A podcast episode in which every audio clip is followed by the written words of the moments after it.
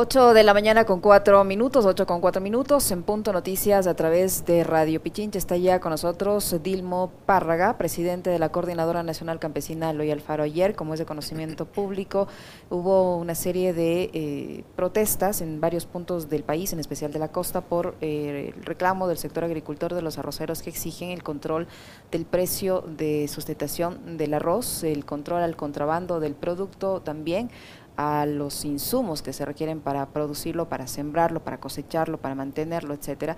Y se dio, eh, gracias a esta medida de presión, un acercamiento eh, con las autoridades de gobierno y llegaron a un acuerdo preliminar. ¿En qué consiste ese acuerdo? Buenos días.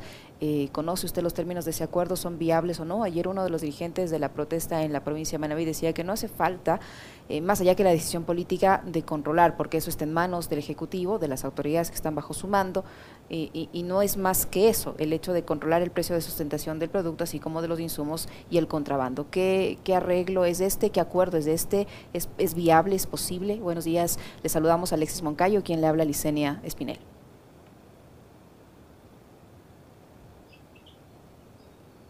Buenos días, desde la provincia de Manaví, un saludo a, a todos los radioescucha en, la, en todo el territorio ecuatoriano. Gracias por el espacio. Realmente el, el tema del arroz, el precio del arroz que nos llevó a una, a una movilización del sector campesino, eso es una parte de todo el problema que tenemos en el sector agrario.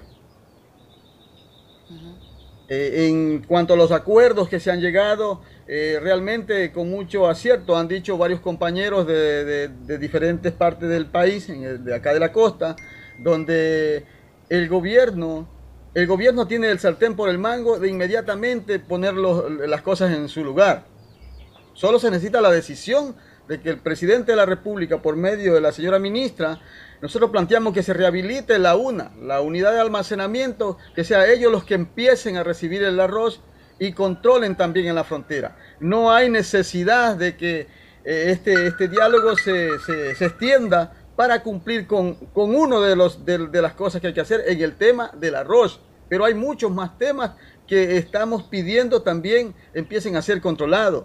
El costo, el costo de producción nuestro es demasiado elevado para con el, el precio de los combustibles que suben mes a mes. Precisamente ayer volvieron a subir los combustibles.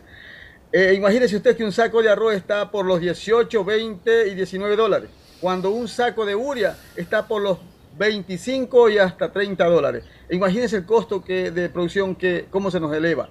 Y esto, y esto sigue día a día.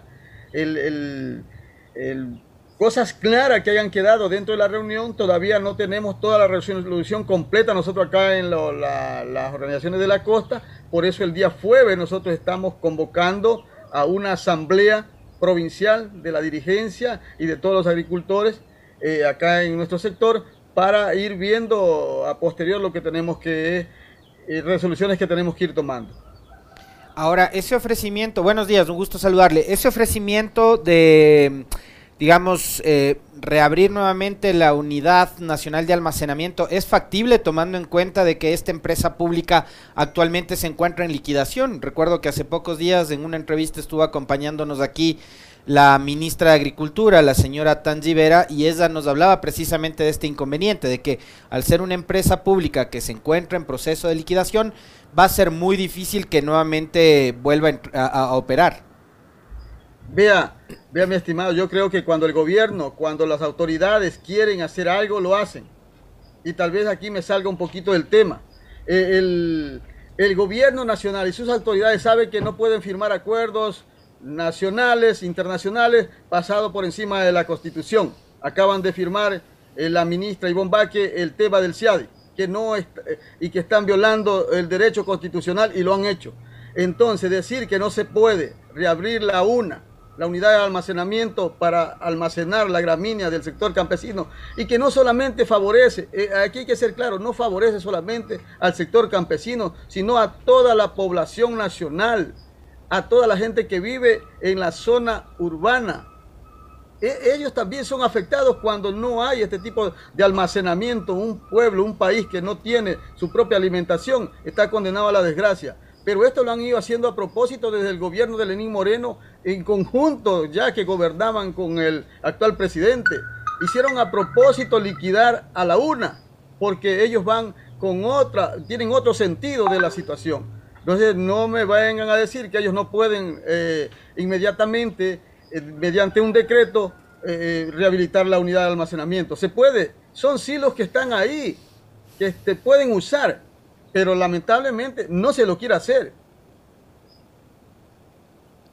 Entre los ofrecimientos a los que eh, se ha comprometido el, tanto la ministra de Agricultura como el viceministro de, Gobierno está eh, desplazar Fuerzas Armadas en las fronteras para controlar el paso ilegal de los productos, que no se van a conceder más permisos para piladoras de arroz, especialmente ubicadas en la frontera, que se abrirán eh, bodegas de campo en las zonas de productoras de arroz para facilitar la comercialización y para el efecto se contará con financiamiento de la banca pública para absorber la gramínea que esté sobrante. ¿Eso es posible? Eso, eso yo supongo yo, que al estar en manos del Ejecutivo es posible de concretar. ¿Cómo miran ustedes estos ofrecimientos? ¿Se ha fijado un plazo para el establecimiento de estas, para la concreción de estos ofrecimientos?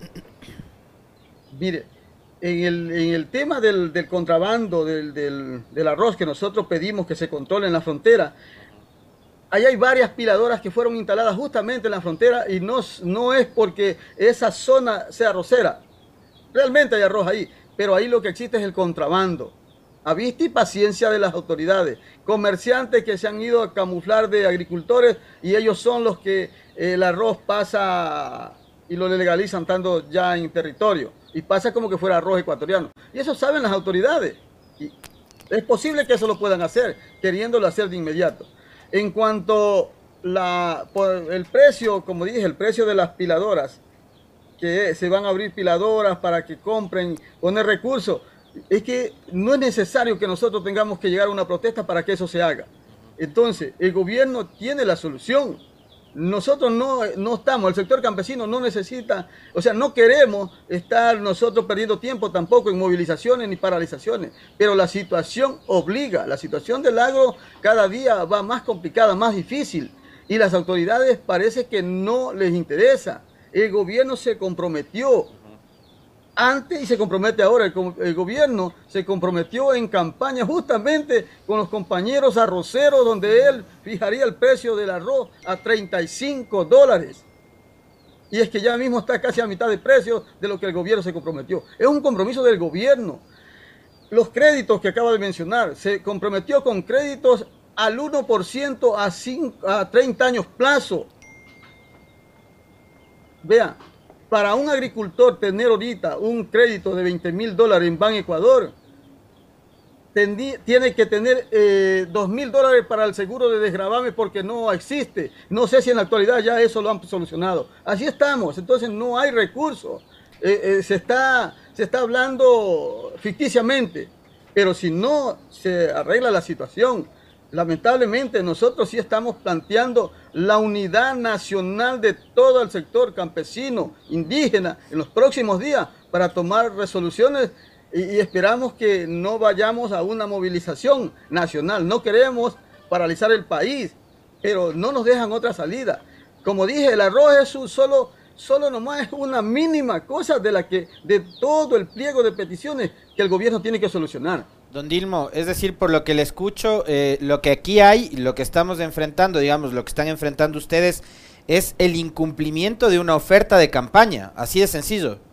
Exactamente, sí, el gobierno ahí está, ustedes deben de tener como, como periodistas los videos donde está el gobierno justamente con los compañeros del pueblo Montubio reunidos en varios sectores donde ofrece el precio del arroz, donde ofrece los créditos, y el, agro que tiene que ser reactivado, pero lamentablemente yo sé que son pocos días, van 50 días, si no me equivoco, casi 51 días de gobierno, pero ya no hay, no hay una sola señal que el gobierno quiera eh, atender este sector, más bien está yendo a otros sectores y camino a la privatización de, nuestros, de nuestras eh, empresas estatales.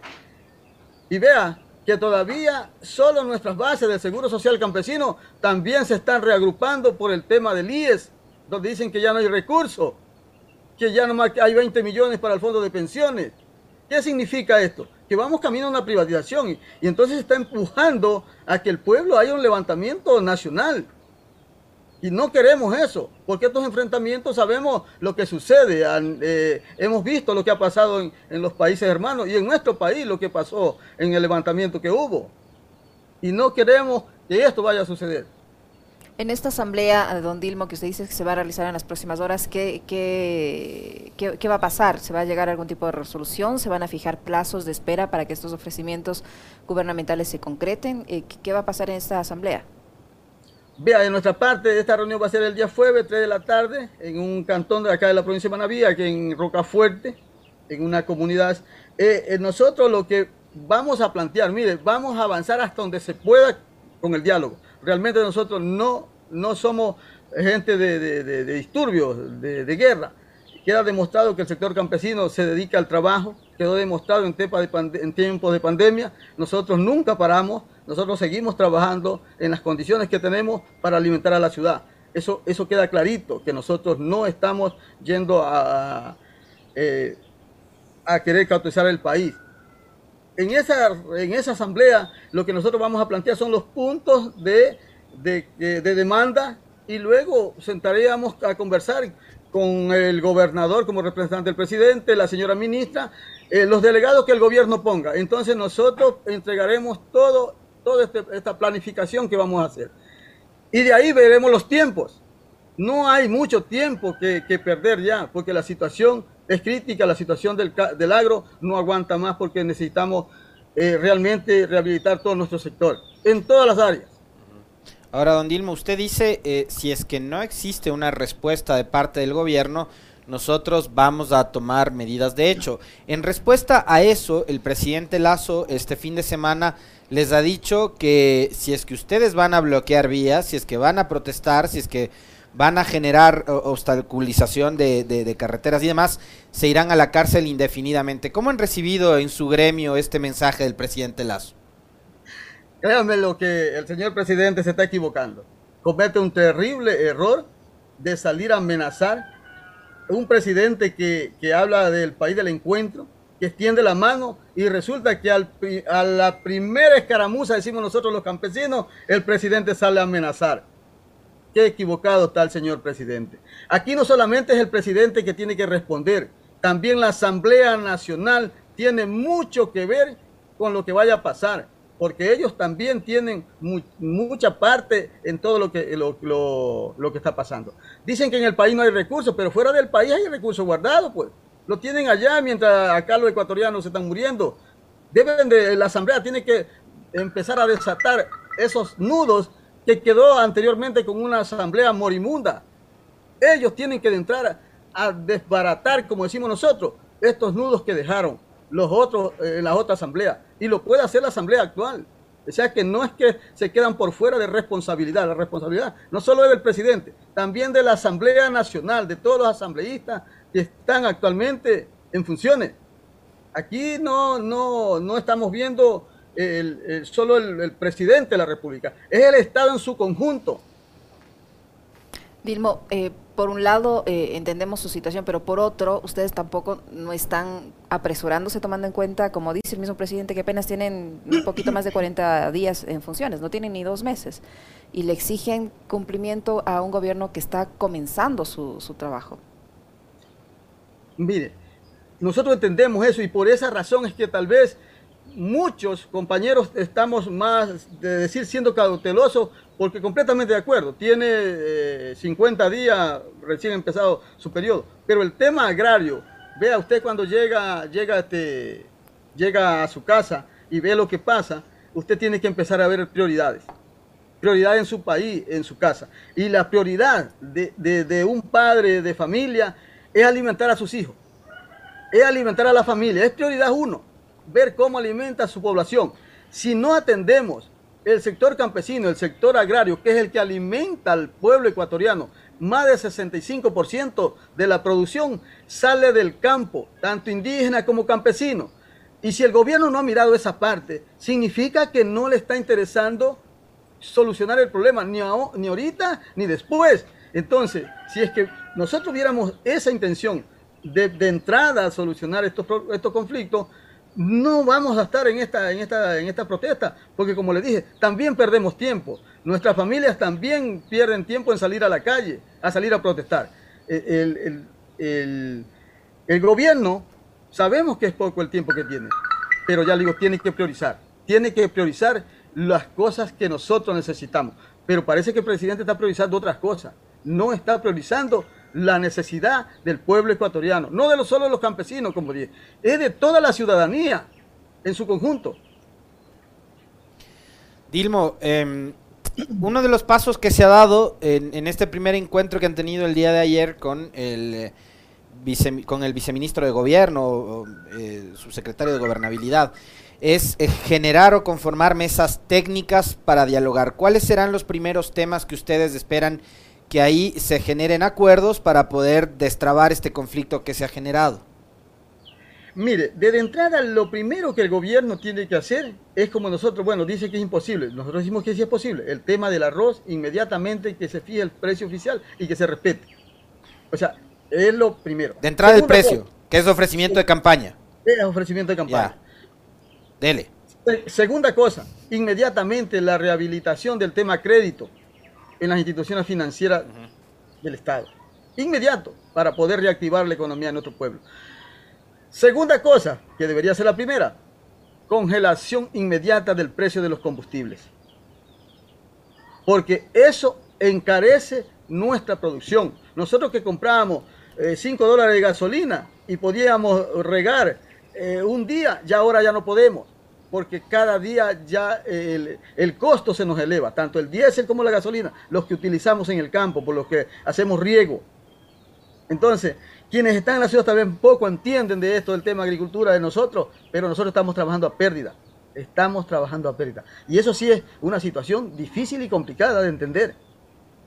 Don Dilmo, mire usted que ni siquiera los transportistas, que también tienen un poder de movilización muy grande y un, poder de presión también muy considerable, han podido eh, lograr que se congelen eh, el incremento del precio de los combustibles, al menos mientras se desarrolla esta serie de diálogos que buscan llegar a una eh, focalización técnica de, los mismos. ¿Qué esperanzas tienen de que a ustedes les, les, les, acojan esta, esta sugerencia de congelar el precio de los combustibles para que no les siga afectando, si ni siquiera los transportistas lo han podido hacer? Mi estimada periodista, yo creo que lo que se está este, haciendo ahora va, va, mucho más allá de que solo vayamos los, agricultores, los campesinos, los transportistas. En, esta, en, este, en este momento, si es que llegamos nosotros, eh, que, como dije, no esperamos que no suceda. Un levantamiento no sería solo el sector campesino, sería también, tiene que entrar el sector de la ciudad, porque eso no afecta solo a los campesinos, tiene que entrar el sector transportista, y esperemos no llegar ahí, allá. Tenemos que hacer acuerdos con nuestros hermanos indígenas también, si hay que hacerlo. O sea, no va a ser un solo bloque, no va a ser un solo sector, porque el tema de los combustibles nos afecta a todos, la gente que vive en la ciudad. Mire, y yo he dicho esto en varias, en varias organizaciones, en varias reuniones que he tenido. No vamos a ser nosotros solamente los que vamos a protestar por el tema de alimentación. Va a ser la gente que vive en la ciudad de una u otra forma, el sector campesino podemos resistir un mes o dos meses. Nosotros estamos en nuestros campos y producimos nuestros alimentos. La gente que vive en la ciudad, lamentablemente, para ellos se les complica más. El pan les sube día a día y el costo de la canasta sube todos los días. Y para paralizar esto, para detener esta situación, tiene que ser una unidad férrea de todo el pueblo ecuatoriano, desde el campo les estamos nosotros haciendo un llamado. De parte de la Asamblea, ¿ustedes han recibido respuesta, don Dilmo, o no? Ahí hay una comisión de soberanía alimentaria, ¿no? Así es. Eh, hasta ahora hemos solo, hasta ahora hemos podido nosotros eh, escuchar a un asambleísta que se me escapa el nombre, que se ha pronunciado sobre, sobre el tema. Un asambleísta se ha pronunciado sobre el tema. Después eh, hasta ahora la asamblea se mantiene en silencio. Y decimos cuidado, porque ellos también tienen que pronunciarse. Se han pronunciado algunos asambleístas eh, como persona, pero no en bloque. La asamblea tiene que pronunciarse frente a todo lo que está pasando y lo que puede pasar. Entonces, eh, entonces nosotros hacemos un llamado a toda la población a, las instituciones como también a la, misma asamblea que ellos tienen que pronunciarse, tienen mucho que ver en lo que está pasando y lo que puede pasar en el país. Muy bien, muchísimas gracias a don Dilmo Párraga, presidente de la Coordinadora Nacional Campesina Eloy Alfaro, que ha estado con nosotros. Vamos a estar pendientes de cómo se desarrollan esos, esas conversaciones y, y ojalá se cumpla todo lo que les han ofrecido por el bien de todos. Muchísimas gracias, don Dilmo. Muy amable.